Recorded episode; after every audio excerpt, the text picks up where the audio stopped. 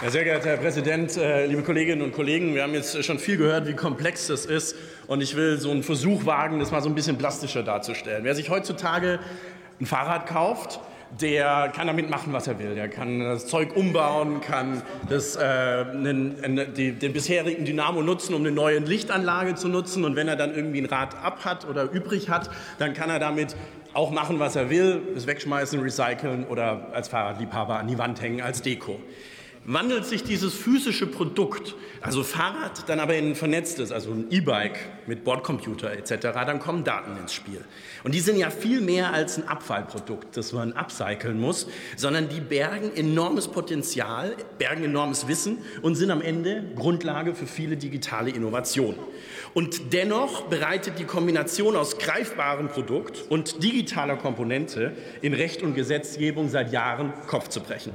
Es ist mit Blick darauf, wie viel in unserem Leben bisher digitalisiert ist, eigentlich unglaublich, dass der Data Act erst jetzt kommt.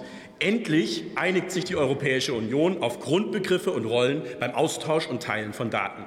Und damit füllt die EU eine klaffende Regelungslücke, denn gerade nicht personenbezogene Daten waren bislang trotz ihres enormen Werts für Gesellschaft und Nutzende mehr oder weniger Freiwild.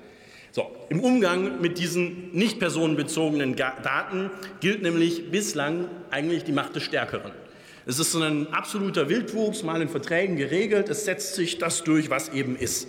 Und im aktuellen Produktdesign steht deswegen oft die Maxime im Vordergrund, Produkte so zu bauen, dass die Daten nur über den Rückkanal an die Produkthersteller fließen, aber nicht ohne weiteres an die Nutzenden und die Eigentümer der Geräte.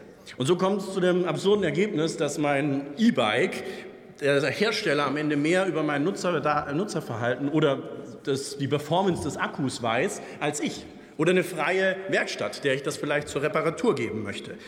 Durch kluges, cleveres, aber auch ein bisschen unfaires Produktdesign kann man so die komplette Wertschöpfungskette sich absichern.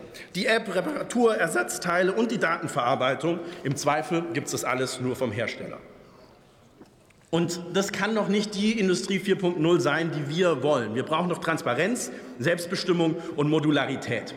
Nur so werden wir zum digitalen Land der Tüftlerinnen und Tüftler. Und was mich ein bisschen irritiert ist, alle, die sonst den Datenschutz und diese Unübersichtlichkeit als Hemmschuh kritisieren, müssten eigentlich jetzt zujubeln. Denn er schafft eben endlich diese klare Grundregeln für den Austausch, das Nutzen und das Teilen von Daten. Aber eben jene, die sonst von Datenökonomie schwärmen, haben jetzt gemerkt, da geht es ja auch um ihre Daten und rufen nach ausschweifendem Geschäftsgeheimnisschutz.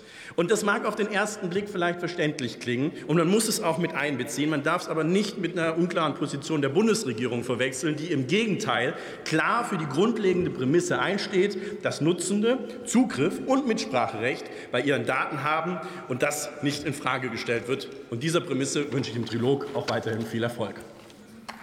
Vielen Dank, Herr Kollege Bayerle. Nächste Rednerin ist die Kollegin Anke Domscheit-Berg,